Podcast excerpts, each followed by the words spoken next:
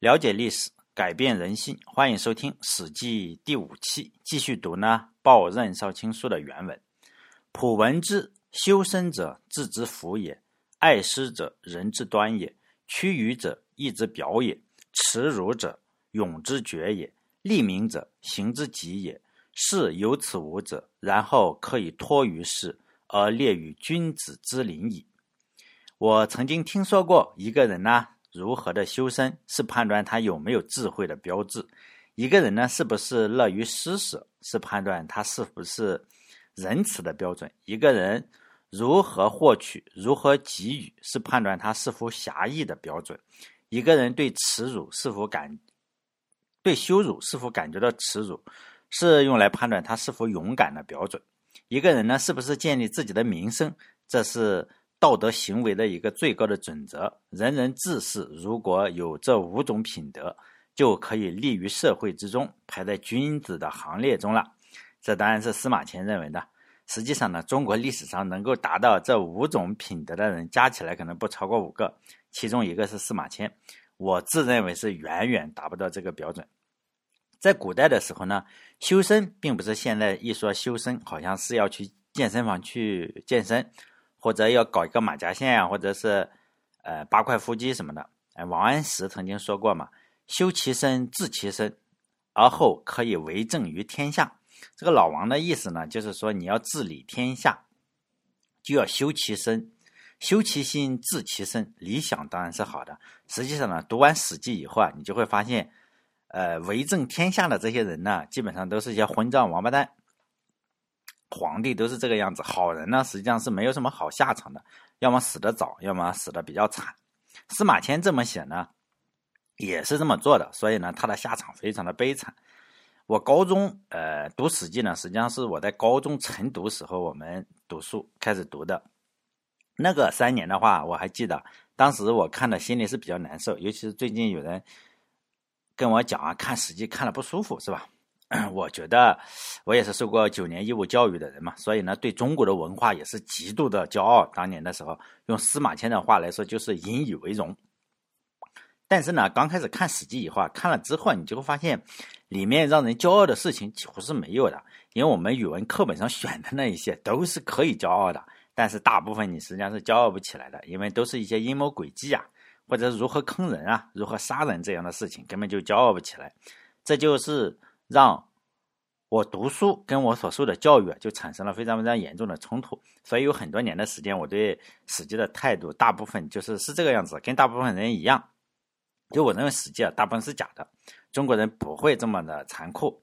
因此呢，高中一旦读了三年高中，然后上了大学之后，大学期间实际上就再也不碰《史记》了，因为有游戏玩了，谁会去读《史记》是吗？又没有晨读了。然后呢，大学毕业之后。然后就被社会毒打了个五六年，在二零一一年的时候啊，考古界就发生了一件比较重大的事情，就汉朝。汉朝有一个当了二十一天、二十来天的皇帝啊，他叫刘贺，他的坟墓就被挖出来了。但是，一群盗墓贼先去挖，盗墓贼可能挖了十四五米、十四米深还是十几米深，一直挖不通。哎，就知道这肯定是个特别厉害的。但是呢，呃，就被举就被人。报告了嘛？说你外地人在这里不停的挖洞，说是抓野兔。哎，结果呢，警察一来看，哎，考古学家说，开始挖一挖，竟然都挖十几米了，再向下挖一挖嘛。一挖之后发现，哎，原来出现了一个黄金做的什么东西啊！大家就很崩溃，就发现，哎，原来是个好东西。大家就开始 去去什么去挖这个东西。海昏侯啊，在二零一一年的时候，考古界实在是一件非常非常重大的事情。然后呢，各种专家，呃，二零一一年的时候啊，各种专家都出来嘛。当然，你关注的话，你就会知道各种专家都出来了。其中呢，就请了一个大学的教授来介绍一下这个海昏侯里面可能会有什么东西啊？他什么都他胡扯是吧？在电视上，呃，我曾经在电台里说过这件事情是吧？一个人你只要上电视上了个两三次，那么你就是个撒谎者，你就是个演员。第一次可能你不会撒谎，但是两三次之后你想一想，哎，我可以表现的更好一点，然后呢你就成了演员，基本上是这个样子。实际上那个就是个演员。然后他上了电视之后啊，他就说了这样一句话，就是说这个里面啊有好东西啊，可能有什么《论语》啊，有什么东西，然后说还有可能有《史记》。当时我就看笑了，是吧？因为这个专家实际上是一点常识也没有，因为《史记》在汉朝后期啊是禁书，恨不得就是我见了就给你烧了。呃，他不可能放在自己的坟墓里一份《史记》，这是非常非常不合理的。关于《史记》的来历呢，我在这期电台的第一期中就讲了。关于这件事情呢，关于这个呃专家出丑的这件事情，当然我认为他出丑，当然就是这个样子。你只要是呃前面挂一个呃中国特别厉害的高校，比如说社科院、呃北京大学、清华大学或者中国人民大学，哎，这个人呢，你你你就是。不敢说他说的是假的，要不然他们怎么会在那里嘛？因此呢，这件事情就在网上产生了争论。尤其是二零一一年的时候，专家的名声还还可以啊，就觉得你特别厉害。当时，但我是持另外一种嘛，呃，持另外一种就是说呢，不可能有什么书都里面有有可能有《天龙八部》，也不可能有《史记》。为什么呢？哈，因为除了是禁书以外啊。除了《史记》是禁书以外，刘贺实际上还只是当了二十一天皇帝，二十来天皇帝。上书废掉这个皇帝的，正是《史记》的作者司马迁的女婿，叫杨敞。杨敞是当时的丞相，他上书废掉这个皇帝。当然了，他叫霍光。如果嗯，哎，这个这个咱们就不展开讲了哈。霍光，呃，就是一个权臣了，一个权臣。这个杨敞是什么？他拥有《史记》，这个《史记》总共写了两本。他家里有一本，司马迁写了两本，杨敞是有一本，另一本应该是交给了皇帝，皇帝那一本不知道去哪里。杨敞本人并没有公开《史记》，因为他可能比较怂一点，或者有什么东西，他确实没有公开，而是他的儿子叫杨运去公开了。公布的时候呢，你想想，刘贺他已经是废帝了，废帝，你想一想，一个皇帝。他成了废帝，如果没有杀掉他，就已经算是特别好了。因此，他当时是受到严格的监控，就是你贪一点或者什么都没有问题，但是你不可能接触的太多的资料。没杀他，就算是霍光已经开恩了。刘贺一开始是不可能从朝廷得到史记的，因为他跟朝廷闹翻了，他不然他也不会成为废帝。第二个呢，他不能从政敌的手中得到史记，为什么？你想一想，你本身这个这个羊场就是。司马迁的女婿，他又有《史记》，他跟刘贺关系还不好。我为什么给你？我我我我岳父写的一本书，我为什么要给你？我看你就烦。再说了，你就算给他的话，刘贺也不会要嘛。两个政敌怎么会要嘛？再说了，从任何方面来看，刘贺是个贪财好色的傻逼，真的非常蠢。这个人非常蠢，不然他也不会只当二十多天皇帝，和百分之九十八的皇帝差不多吧。只是他的运气更差，碰上了霍光这么个大将军，没办法了，是吧？他肯定是没有任何的气度，把政敌的岳父写的书放在坟墓里。那那你放在坟墓里，你想想，他要给陪你一辈子啊！你你可能到半夜里，你在坟墓里睡得正好啊，然后突然想起这件事情来，就就气火了，能气火。一想到旁边放着一本政敌的岳父写的书，那搬棺材板。肯定是盖不住了，起来就想打架。后来当然也证实了啊，里面确实没有《史记》。大家可以在网上找一找，我不知道现在还能不能找到，就是挖掘这个海昏侯墓穴的一个新闻，挺高科技的。就是说呢，里面，呃，中国这个考古方面确实比较高科技。据说，呃，因为你挖出来是氧气的话，非常容易，就是说，呃，就马上氧化了嘛。为了防止这个氧化过度，实际上这个墓穴里直接充氮气，啊，充进氮气去。然后考古人员呢，然后戴着氧气面罩，然后进去挖我这个老刘家的祖坟，就这样。这次海昏侯事件以后啊，对我的影响是什么？我又重新读了我十几年都没有再读过的《史记》，因为高中读过了，肯定是有印象。这本书实际上你读过一次啊，跟你一次没读再读是不一样的。这次重读就是十几年以后的重读，被社会毒打以后嘛，这个心灵还有身体都已经伤痕累累了。再读的话，我已经不像高中那么幼稚了。高中的时候，我认为这个东西啊，大部分是假的。后来呢，十几年之后，我把这个事情忘了，然后再重新的读的话，因为我当时哎，高中生嘛哈，因为已经知道了，呃，经过了十几年的社会毒打，实际上我已经知道了中国人确实这么坏。以前高中的时候，我认为把人做成烧烤啊，大家知道吗？在史记中啊，把人做成烧烤，把人做成肉酱，然后做成肉干。做成这种，哎呀，挖了眼，然后砍了脚，砍了腿，然后装在罐子里喂你，做成就是什么人猪这个样子，还故意坑人啊，通风报信。我当时是怎么想？我当时认为司马迁就是你写这本书就是博人眼球嘛，就增加这个文章的趣味，故意这么写的。当时我确实是这样认为。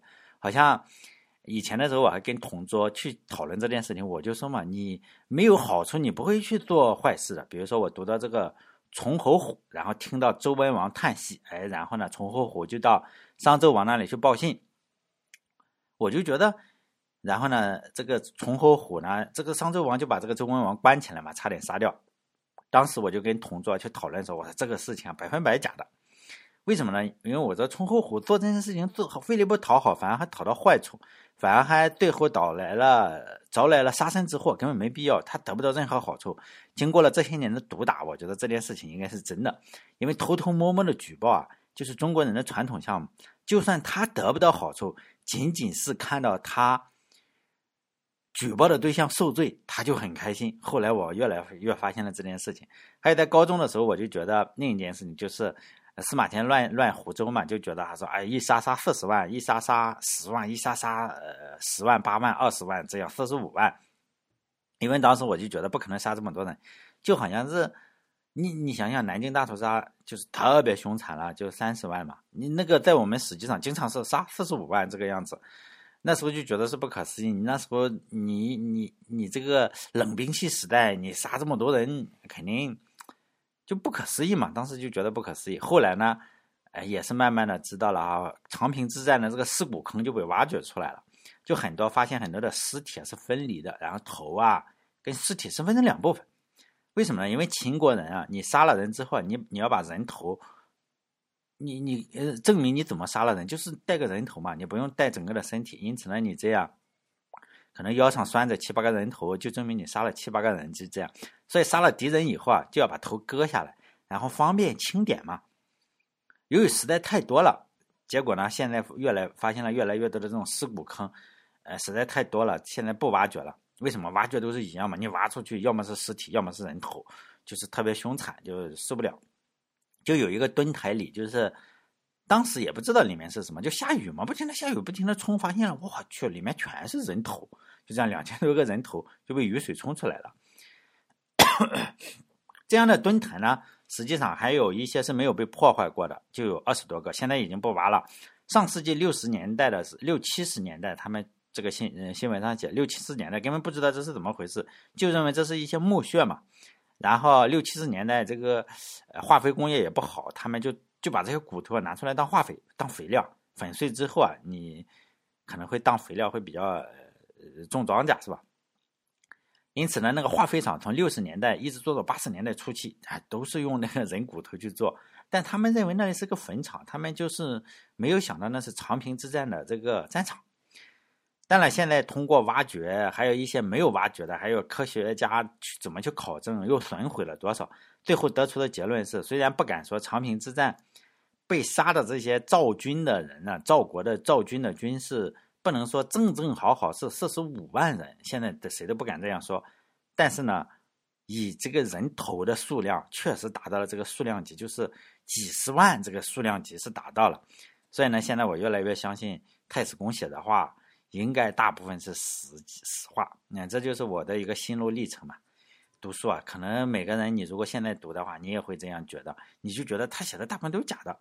然后慢慢的你会发现他真的是写的比较真，嗯，那个即使他写的比较坏事，你觉得非常荒唐，说明你还比较纯真啊。这个这像我一样哈，当年也比较纯真，我本善良。后来发现中国人就这样，他会通风报信，他确实会故意坑你，就这个样子。好了，我们继续读原文。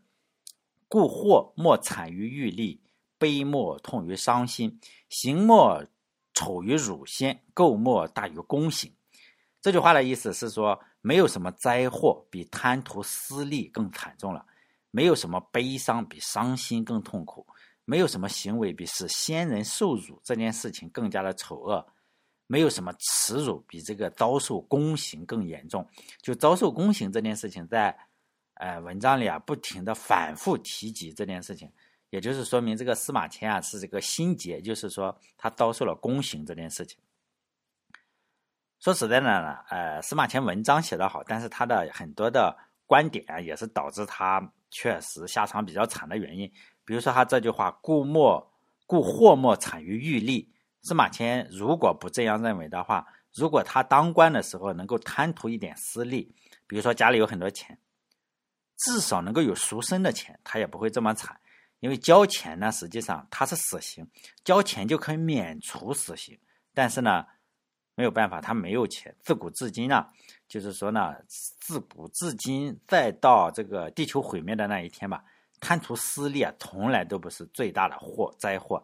当然，我们是认同司马迁，跟呃，我们敬佩司马迁，并不是说他说的所有的话都是正确的啊。其其实很多的话我是不太认同的，虽然这么说不够。伟大、光荣、正确嘛？但是在中华大地这片，呃，就是说土地上，经常有很多虚头巴脑的理论，包括儒家的理论就是这样。因为他是一个儒，这个司马迁特别的推崇儒家。但是我我呃发自内心的希望，国人还是要有点私心呐。你就是说你要有点私心的话，还会好一些。一个人呢，一定要有私心的话，说实在还不会坏到什么地方去。你最怕的是有很多人都有公心，哎呀，就是我就是大公无私呀，这个就痛苦了。你一旦这个人数达到了一定级别，就是人间惨，人间悲剧啊，人间地狱。因此呢，你不但要，因为为什么呢？你有私心，他没有私心，他也不允许你有私心，那就完完犊子了。最终呢，哎，你所有的东西都是他的。因此呢，我们要有私心，也要允许别人有私心。并且呢，最好能够确保你有私心，并且你有自己的财产的时候，别人要过来抢你的东西的时候，你能够保证自己的东西不被抢走。所以呢，这个祸莫产于欲利，我是不太认可的哈。至于这个悲莫痛于伤心这句话说起来还是挺对的，呃，相信恋爱中的男女可能有这种体会，但是恋爱中的伤心啊，只是一种甜蜜的伤心哈，不能算是悲痛。但很多人也因为恋爱去自杀，那就是傻逼。最大的悲痛啊，实际上在《史记》中有。最大的悲痛是什么？就是人被驯化了。在后面的《史记》中就会讲，在讲到秦国的时候啊，哎，反正我个我感觉到的最大的悲痛是什么？就是说，一个活生生的人，他被完全训练成了分裂的人格。哪两种人格呢？就是说呢，一种是叫肾为有事而而顺，就是国家呀，秦国怎么就搞他？他就像绵羊一样，就是肾为有事而顺。哎，这是一种你觉得这是一种什么柔顺的性格，就是怂怂货。但是呢，他另一这种性格的另一面叫做勇于攻战，怯于私斗。就是呢，你如果要打这个楚国啦，或者是要打晋国啦，三家分晋啊，以后就是韩赵魏啊，就这样打，他们呢就勇于攻战，就是为了是吧？摇摇起别的国家来，那是真的勇猛。但是对自己呢，确实是非常的对。统治自己的人呢是非常的懦弱，就这样，这是一种分裂的人格。哎，下一句呢叫“行莫丑于乳先”，这句话当然现在也非常的适用。中国人特别注意注意的是，就注重注重血缘，特别是中国人特别害怕的是什么？就在亲戚朋友面前丢脸嘛。你过年的时候就知道，你特别害怕的是什么？在亲戚朋友面前丢脸，在其他人面前丢脸都关系好像不是很大。但是呢，你不能够在亲戚朋友面前丢脸。因为做的事情啊，千万不能有辱列祖列宗。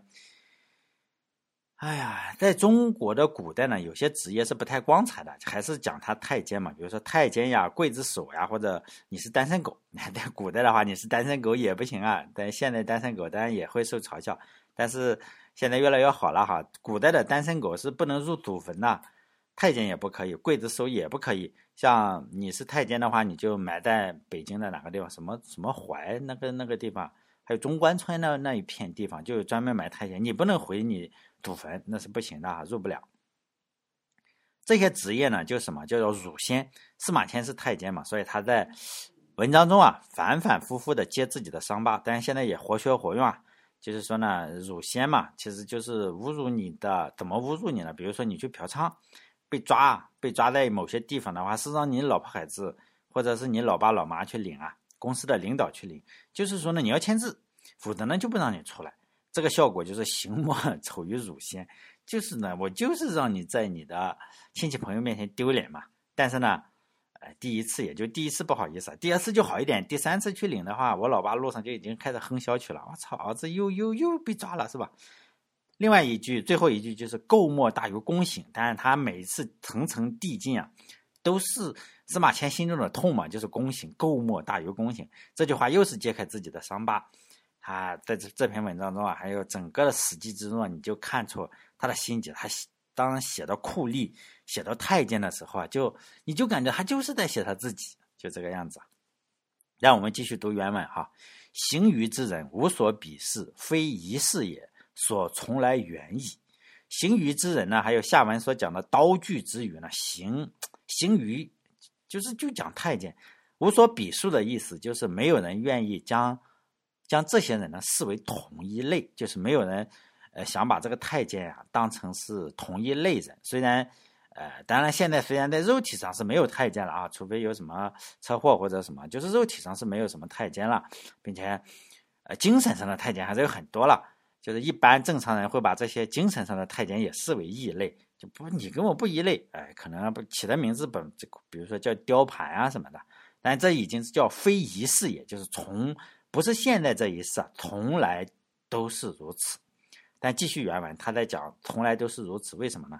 叫西魏灵公与雍渠同载，孔子侍臣，商鞅引颈坚见，赵良寒心，童子参乘。原思变色，自古而耻之。就讲了以前的魏灵公，也就是春秋时期魏国的君主啊，与宦官这个雍渠一起同乘一辆车嘛，让孔子看到了。哎，另外一个故事啊，孔子就觉得很很羞耻。孔子，呃，这说明孔子的心胸不够开阔啊。你看看人家从宦官你乘个车你就玻璃心了是吧？然后从魏国去了陈国，这句话可能是有出入啊。有人考证过孔子。不是去的陈国，而是去的曹国，哎，不叫陈国啊，这个就是细枝末节的问题了。那我开出租车，我同行也有也有个人像孔子这样叫了个滴滴拼车，结果呢，车上坐了一个外卖员，这个姑娘叫滴滴的这个姑娘就死活我就是不跟这个滴滴小哥坐一辆车，为什么呢？因为他地位很低啊，我姑娘如花似玉的姑娘，我就不跟他一起坐。然后这个我这个同行不停的劝，因为大家搜新闻的话，应该可以搜到哈。哎呀，孔子那时候也也小气啊，看到人家跟那个什么，他就去了陈国。哎，昔卫灵公与这个雍渠同载，孔子侍臣，今外卖员与栋哥同乘，姑娘投诉啊，最后还投诉人家滴滴，挺挺无聊的。商鞅投靠秦孝公的时候，先投靠的他并不是，哎，实际上你要见大人物的话，你总是要引荐嘛，就引荐一个大人物，先投靠的是太监。太监景监，这让就是赵国的一个叫什么君子赵良就感到很寒心啊，就觉得你商鞅，你就算再有才华，你竟然先要投靠一个太监，哎呀，这个是让人受不了，是吧？赵良寒心，童子参乘呢？这个童子是指汉文帝时候的太监赵谭，因为司马迁的老爸叫司马谈。上一期啊，我讲过上上一期还上两期啊，我讲过中国古人啊，这个哎呀，这个规矩啊特别多，其中啊一个叫避讳，就是你这个关键字在网上搜，你不能出现这个皇帝的名字，你出现皇帝的名字只能出现好事，这叫避讳。呃，还有一种讳叫加讳，就是说我我老爸叫司马谈啊，这个谈是我老爸的名字，这个谈啊我就再也不能够呃用了。就是说呢，为什么要避讳哈？如果人家叫什么司马，比如说人家叫太监赵谭，哎，我就把他的谭字给他改掉哈。如果避讳的话，不避讳的话，他就叫谭子参成。但是呢，他给人改名字嘛，用同字来代替。这件事情记录在这个《汉书·袁盎》，哎，叫什么什么《曹错传》，可应该是那个哈。哦，大家可以去去查一查。应该是这样，就是文帝啊，就是讲的是这个汉文帝。汉文帝时候，他要去见他的妈妈，然后就让这个宦官赵谈，然后嗯一起坐车嘛。结果呢，就就让这个侍婢是吧，就是说特别特别事麻的这个袁盎看到了，他就趴在车前说：“哎呀，臣闻天子于呃，臣闻天子所于贡六尺余者，皆天下英豪。”今汉虽伐人，陛下独奈何于刀具之于共载。这句话的意思是说呢，我听说陪同天子共乘这种奔驰、奥迪车的，就高车、高大车余的人，哎，这个皇帝的车就是车轴要比较长，是吧？就是大车。大车的人啊，都是天下的英雄豪杰。今天虽然我们这个汉朝虽然缺乏人才，但是呢，陛下你也没有必要单单要和一个受过刀具之人是吧？就是太监同坐一辆车吧？皇帝听了以后觉得，哎，对哈，就让这个太监滚下去。赵谭呢，哎，就流着眼泪就下了车。哎，自古此之呢，就是自古到今，大家都对这个宦官啊。哎就是感觉到耻辱。我们再继续读原文，这就是司马迁自己揭开伤疤嘛。夫中才之人，事以事有关宦术，莫不伤气，而况于慷慨之事乎？如今朝廷虽乏人，奈何令刀具之语，见天下之豪俊哉？中才之人呢，就是一般般的人嘛，就是说比上不足，比下有余，考试考七十的那种人。这种人呢，一提到这个。幻术就是幻术，就是宦官嘛，就是说莫不伤气，就气不打一处来，更不要提那些慷慨之士了。那学霸就是中学渣都看着就生气，呃，学不能叫学渣哈，中才之人就中间的这些人看到宦官就生气，更不要提那些学霸了。就是如今呢，朝廷虽然没有什么人才，但是你也用不着我司马迁一个宦官。来给国家推荐人才吧。这句话还是回复，呃，任安啊，让司马迁推贤进士，说司马迁还是说我做不到，是吧？为什么呢？就这样的话，其实这句话我我后来觉得我也可以回复一些专门找茬的听众。哎，这很多人我做两个电台嘛，很多人都会来找茬，就是我肯定会说错很多东西了，这个肯定是的。然后呢，他就会找到就是。骂我呀，这个样子，就是我可以这样讲：如如今朝不能说如今朝廷缺乏人才，应该说如今朝廷人才济济，每年的科研经费数以亿万计，奈何令一个为生活所迫的出租车司机来弘扬中国文化？我配不配呢？显然是不配的，是吧？你不要指望我能弘扬中国文化，当然了，我也贬低不了中国文化。出租车司机嘛，你让我能做什么事情嘛？继续读原文啊。普赖先人序业，得代对年谷下二十余年矣。我凭借先父遗留下来的事业，才能够在京城中任职，到现在已经二十年了。赖的意思就是说，哎，依赖依靠序业，就是先先人遗留下来的事业。咱们以后再讲这个司马迁的家族，他有一篇专门讲他自己的，好多代都是公务员，基本上就按现在的话来说是公务员，管天文的，呃。得代罪年谷下，这当然是一种自谦的说法。年谷就是在皇帝的车子附近嘛，就是皇帝的宝马车附近。然后呢，在代罪是什么？就是就工作，就是自谦。自谦的话，古人就喜欢这个谦虚。所以，呃，再继续读原文。所以自为上之不能纳忠孝信，有其策财力之欲，自节民主；次之不能施以补缺，招贤进能。显言血之事，外之不能备行伍，攻城野战，有斩将千骑之功；下之不能积日劳累，取尊官厚禄，以为宗族交友光宠。在这这段文字实在是非常的优美哈，层层递进。读古人书的时候啊，时常会让我觉得记录的这个事情很沉重，但是呢，文字又很有美感。哎，古人的书很多是这样哈。我最喜欢的三个古人就司马迁，还有王安石，还有陶渊明这三个人呢，写的文字特别的有美感，也有韵律感哈。司马迁写的这几句，你看这个上之、次之、外之、下之，总让人觉得有一种凄惨的美，就是哎，这个气氛烘托的就非常的好，而且还非常的朗朗上口，能够感觉到他内心的沉痛。自为呢，所以自为，自为就是我，所以我自以为啊。自以为上不能对君主，就是上不能对君主干什么呢？尽纳忠言，献出自己的这个哈诚实的心意啊，出谋策划的称誉，就是说呢，上搞不定这个，从而得到皇帝的信任，这个我做不到。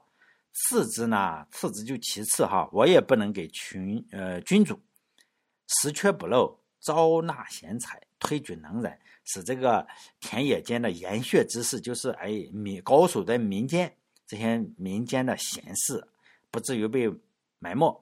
这个呢，我仍然做不到。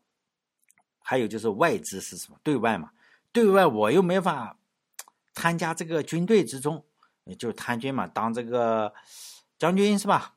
攻城野战，建立那时候你就是千骑之功是什么？就是把人家的那个旗啊，我们看电视的时候经常看到，哎，一个大将出来，然后李广的话就写了一个李，然后刘备的话会写这个刘，就这个东西，这个旗字给他抢过来，这个我也做不到。最差呢，你看看他是外资，然后还有什么？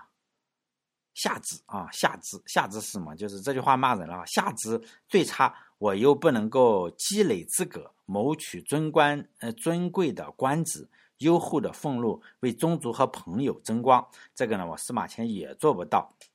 这句话为什么是骂人？我们可以看出司马迁 骂这些哪一些羞辱这些积日劳累取尊官厚禄的人，就当官的当当时的公务员，他瞧不上的这种人，这种事啊。司马迁当然是可以做到，呃，他当然也可以做到吧，因为他也是当官的嘛。他如果怂一点，他也可以做到哈。你慢慢升职嘛，五年一小升，十年一大升，最终怎么也得熬到退休嘛。如果他去做了的话呢，他就不是司马迁了。如果他不去做的话，他的。如果他不去做呢，他的命运就就就痛苦，特别痛苦。如果他贪污的话就好了。有时候我真的想，哎，司马迁你还不如当时贪污一点，贪污一点的话也不至于这么痛苦。如果你不是司马迁的话，哎，各位听众哈，如果你不是司马迁，如果你又有他的能力的话，有一定的能力就去考公务员，真的是这样。这个社会上就是考公务员好，当公务员至少你能够取得尊官厚禄，能够让宗族朋友啊为你感觉到光荣，总比。像我这样哈，一个什么出租车司机啊，肯定是好他个百倍、千倍、万倍。大家可以想象这样一个场景：有一天大家都在一起喝酒，喝多了，喝多了，这个男的就容易吹牛啊，嘴上没个把门的。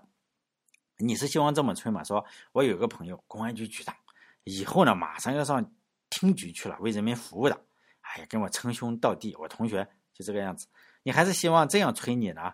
这我有个朋友，出租车司机，一天开十四个 小时，妈的都累了个要死，痔疮都做出来了，是吧？所以呢，一定要搞清楚要干什么哈。公务员肯定是要比司机强的。再继续读原文：逝者无亦随，苟合取容，无所短长之效，可可见于此矣。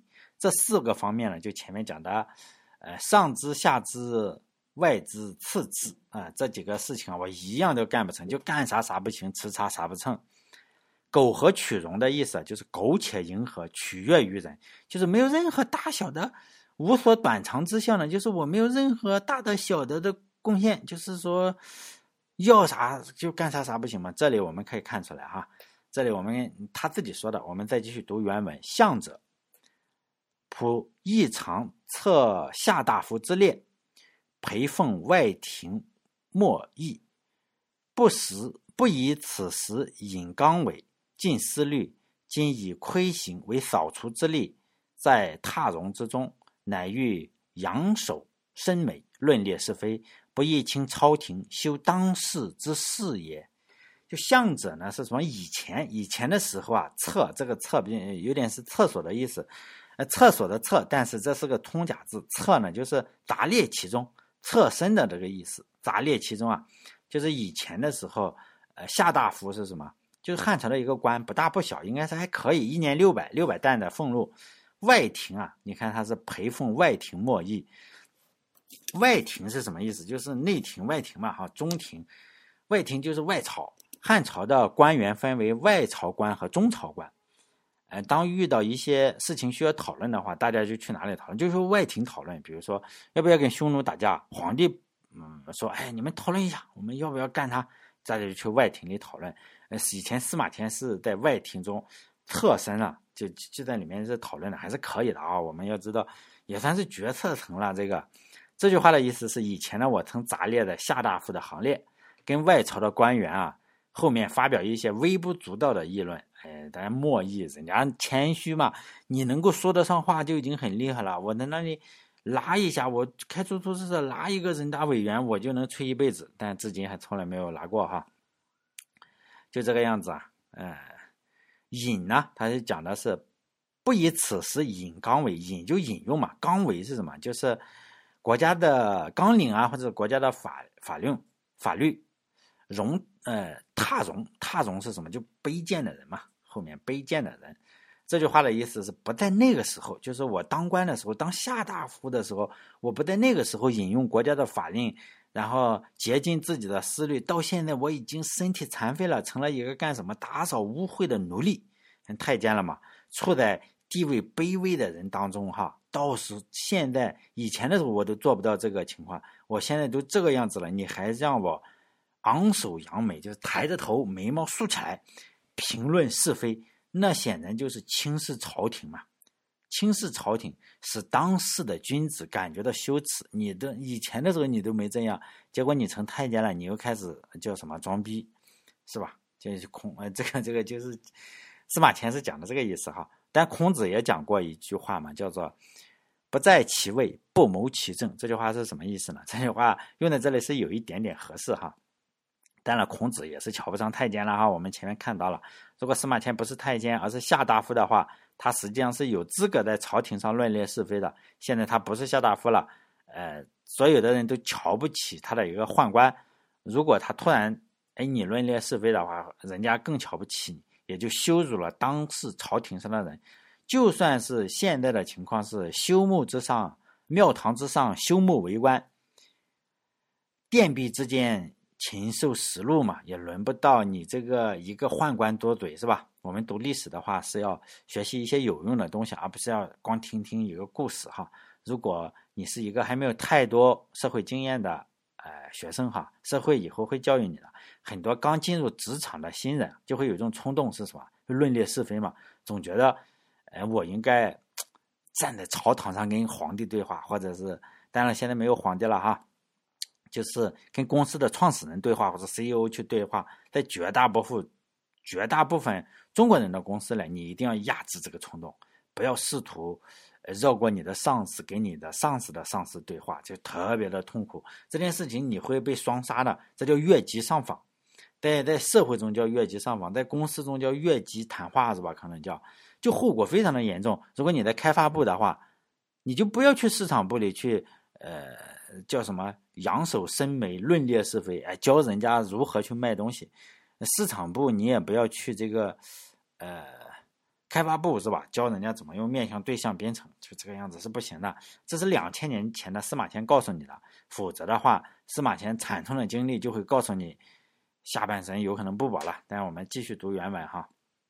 嗟乎嗟乎！如仆尚何言哉？尚何言哉？嗟乎呢是一个非常非常强烈的感叹词，一般翻译为白话文，我看大家都翻译成“哎”，叹一声“哎”。这个“哎”这声叹息呢，很难讲出嗟乎之中之间的绝望。我倾向于翻译成“他妈的”，连续说了两句“他妈的，他妈的”。像我这样的人，还能有什么话可说呢？还有什么话可说呢？如普上何言哉？上何言哉？这种无话可说的心态啊，随着每个人年龄增加，可能是不止一次的有。年轻时候，年轻时候有些话要强压着不说，因为你年轻嘛，就是年轻气盛，也搞不清楚怎么个状况，你可能就跟吵吵两句，就跟这个公司的 CEO 吵上了，或者跟什么，你还教训他一通，实际上你太幼稚了，是吧？会这样，呃，像。如果司马迁不是那么幼稚的话，他也不会这么惨。就是少年不识愁滋味嘛，爱上层楼，爱上层楼，为赋新词强说愁。如今识尽愁滋味，欲说还休，欲说还休，却道天凉好个秋啊！我们继续读原文哈，妾视本末未易明也。哎，今天这句话什么意思？今天我们有句成语叫什么？本末倒置。本呢就是树根嘛，我们可以把它呃比喻为就是主要因素吧。末呢就是树梢，末末端就是那个小枝子，比喻为次要的因素。就主要因素啊跟次要因素不是那么容易分辨的清楚的，就是事情的前因后果啊并不是那么容易就弄明白了，就是切事本末，未易明也，不是那么容易搞清楚的。仆少妇不羁之财，长无相取之欲，主上幸以先人之故，使得奏伯记出入周围之中。普少妇不羁之才，这句话的意思啊，是很多的白话文书上，我认为都翻译错了。呃，大部分的白话文是这样翻译的啊，就小时候啊，我有很大的才能，呃，就是少妇，呃，富了很大的才能，哎，不羁之才，很大的才能。这样翻译的话，实际上是与下一句有非常大的冲突，因为下一句就叫做长无相取之欲。这就这就这就冲突了。这句话什么意思？就小时候我长得不错，长大了就不行了。这这显然是这个这个司马迁不会这样写。这个“富”呢，就缺少的意思，应该是正确的翻译应该是我小时候没有什么很大的才能，长大以后也没有乡亲们的赞誉。幸好祖上呢，祖上就是指皇帝嘛，汉武帝。汉武帝就是说呢，幸好祖上就是皇帝啊，因为我祖上的原因，才让我奏伯记，奏就是进献。呃，伯记也也是自谦嘛，哈，司马迁很谦虚。这里的伯记呢，就是他后来又讲的叫星史文史星历，就是他去看星象了。周卫呢是什么意思？哈，就周密的防卫嘛，在这里只有皇帝，只是特指皇帝。你以前的人可能就是皇帝的这个保安等级最高，哎，世界第呃国家第一吧，只有皇帝才能有周密的护卫，呃，这说明皇帝。实际上他自己知道也是一个什么样的垃圾。如果没有护卫的话，人家可能上来就丢砖头啊，或者是什么，这肯定是有的。这样的皇帝都有周卫，是吧？都有周密的护卫。这句话的意思是我年轻的时候啊，实际上是没有什么很大的才能，长大以后也没有乡亲们的赞誉。幸好我的祖上啊，幸好幸好祖上，因为我先人的缘故，才能尽献我才能尽献我的才能，在皇帝身边工作。我们继续读原文。颇以为戴盆何以望天？故绝宾客之故，王家事之业，日夜思竭其不肖之力，勿一心迎子以求亲媚于主上。就是我以为呢，戴盆戴着头上戴着一个盆，戴盆何以望天？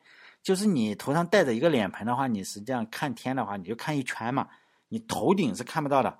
但中国的看天啊就分三种三种境界。这我总结的哈，中国的看天三境界，第一重呢就是司马迁说的戴盆望天。你头上戴了一个盆，你看天的话，你就看到盆，还有周围的一大圈天，但你头顶是看不到的。呃，头顶上因为戴了一个盆嘛，戴盆何以望天？第二重境界呢，我这个我也不知道谁说的，可能哪只青蛙说的，就坐井观天。坐井观天呢，就我坐在井里，我只能看到头顶上这一小小片天，是吧？呃。第三重境界就是中国人有机会出国了。清朝、明朝之后，就是观天的最高境界，就是什么背井观天，就背着自己的井。哎呀，这个连盆也不带了，直接背着井，背着井啊，到异国他乡去观天。看来看去，就是井口的这么这么一小片地方。哎呀，搞来搞去，中国第一。用钱钟书的话来说，就是外国一切好东西到中国没有不走样的。这正是中国的厉害，天下没敌手。外国的东西来一件毁一件，我们也知道啊，外国确实毁了一些很多的东西，但外国也有很多的糟粕，我们没有引进，即使引进来的，哎，也给毁了。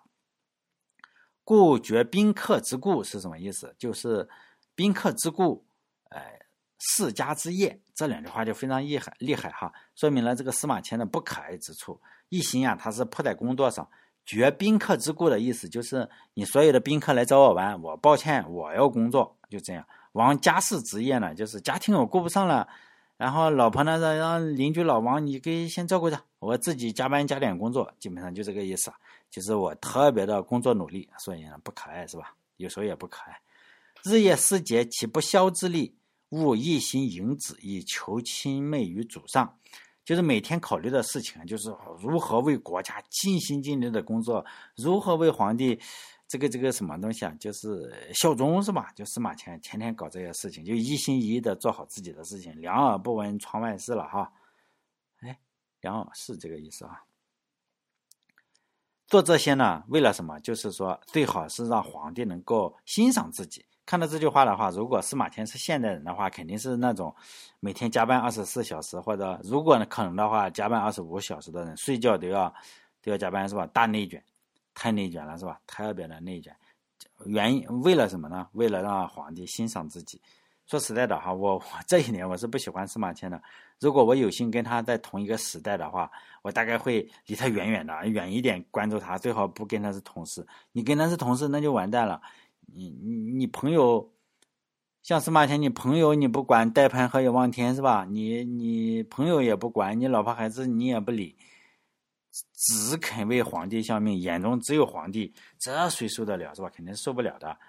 然。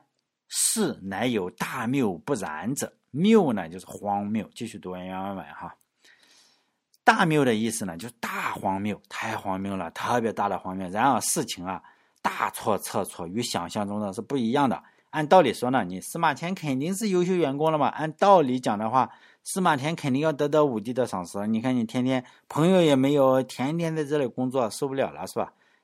如果再按道理的话，我们就知道，哎，今年这个司马迁的工资肯定要涨了，从六百再再涨一涨嘛，因为你工作这么努力。当然不是这样的哈，如果是这样的话，司马迁就不会写这句话了。是乃有大谬不然者，司马迁还是太嫩了，他以残缺的身体告诉了大家，事情太他妈的荒谬了。我为祖上做了那么多好事，得到的回报是下狱让我去死。这句话。是司马迁用生命换来的经验，后人啊一定要吸取。这算大谬吗？我们可以想一想，这算大谬吗？算也不算吧。我觉得司马迁还是没有认清楚自己的这个清晰的地位，一直到死他没有认清楚自己清晰的地位。如果他认清了自己的地位的话，你就会发现这实际上是一种常态，一点也不荒谬。司马迁在武帝的心中算什么呢？当然什么也不算了嘛。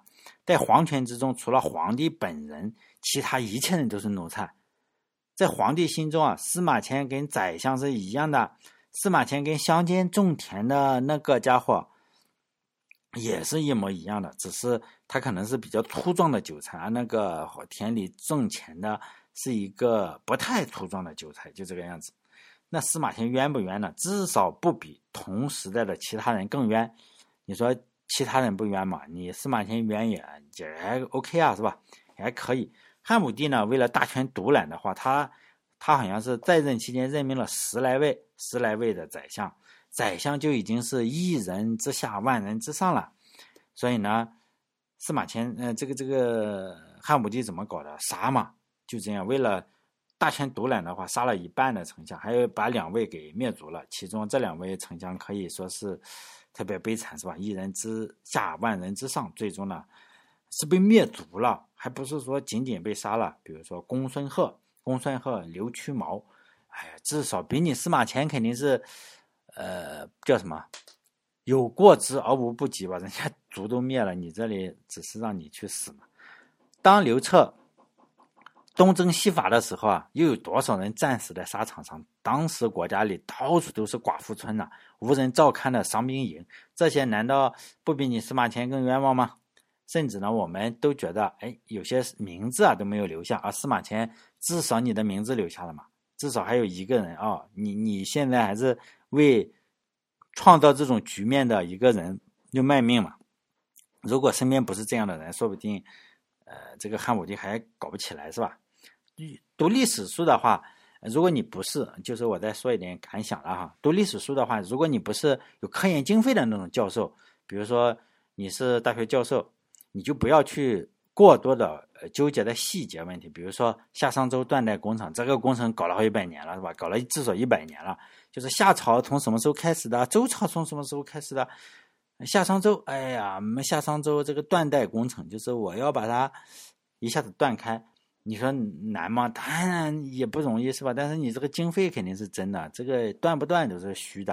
比如说牧野牧野之战到底发生在哪一年？我至少看说过五十种说法，真的是五十种说法，非要论证这一场战争发生在哪一年、哪一月、哪一天。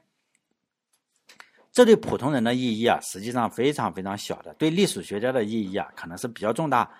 为什么呢？因为他们是靠这个吃饭的。人家一年可能要拿非常非常多的经费，对普通人的话，我们只需要知道牧野之战发生了就可以了。至于发生在公元前一百一千一百三十年呢，还是发生在公元前一千零一十八年，这个真的是不是特别的重要，甚至一点都不重要。对普通的，对普通人，我们读历史呢，一定要像打疫苗一样。疫苗是什么？是灭活的，或者是减毒活性疫苗。就是你减毒活性的打在身上，是有可能，哎，直接导致它更加的繁殖，呃，这个样子哈。打入身体以后啊，就会引发起人们这个免疫系统的反应，从而呢。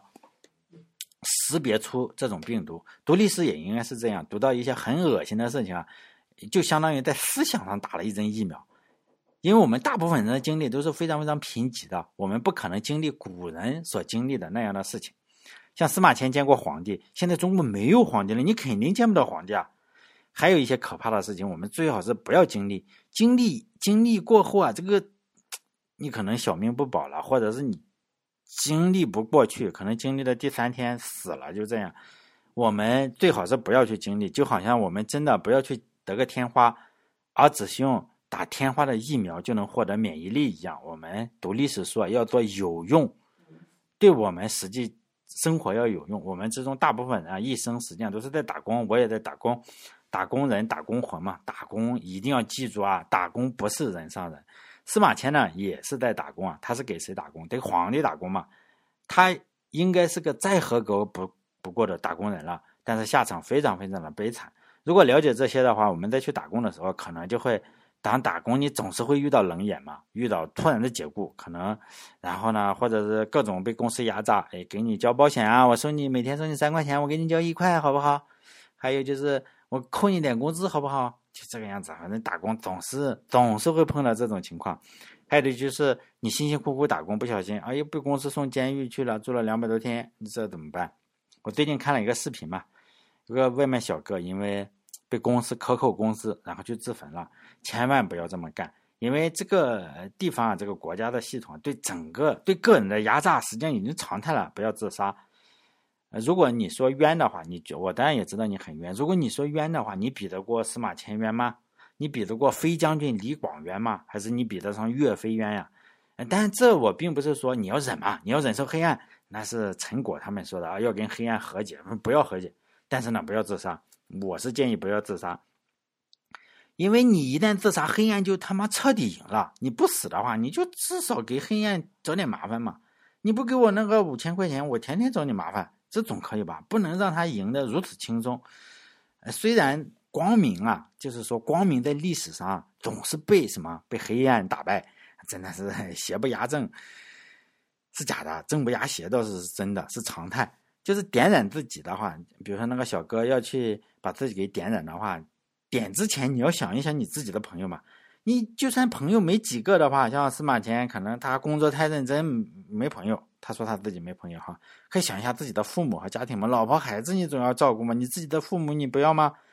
所以呢，千万不要做这种司马迁做的事情，什么绝宾客之故，亡家室之业，哎，这非常愚蠢。但事事都是大谬不然啊！我想告诉司马迁哈，这一直如此，也不要这么纠结，觉得自己好像是崩了是吧？我为什么一直做好事，然后就没有好报呢？哎呀！也不要为了这个讨好祖上，放弃朋友，放弃家庭。司马迁这一点，我是觉得非常非常不值得的。他帮的是个什么人啊？他帮的是个屠夫啊！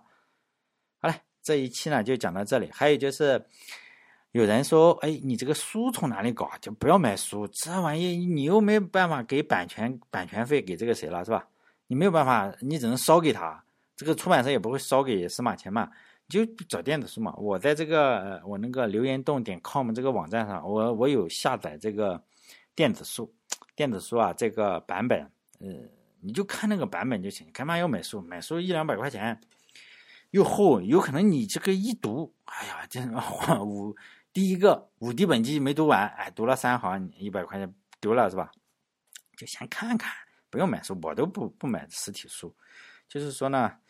从这里还有这个音频呢，也都放在这个地方，就是从那个嗯，BT Think 在这个我这个网站留言洞点 com 上，拼音啊，留言洞点 com 上，你可以从这里下载整个的音频，还有整个我讲的这个文稿，还有史记。这样的话，你看看这样会非常好。首先呢，我不用怕被删；其次呢，你你放在电脑上的话还不费流量；再其次呢是比较好，你不用被平台分析，因为平台啊一旦他分析了你，那你就是你的隐私就没隐私了嘛。他发现哎你你喜欢听史记，那我不停的给你推荐历史的，你喜欢听什么东西，你干嘛要被人分析嘛？就这个样子。哎呀这说实在，你说免费啊？说实在的，你你用这个东西也免费啊？为什么一定要上平台上让人家监控你呢？好嘞，这一期就到这里，再见。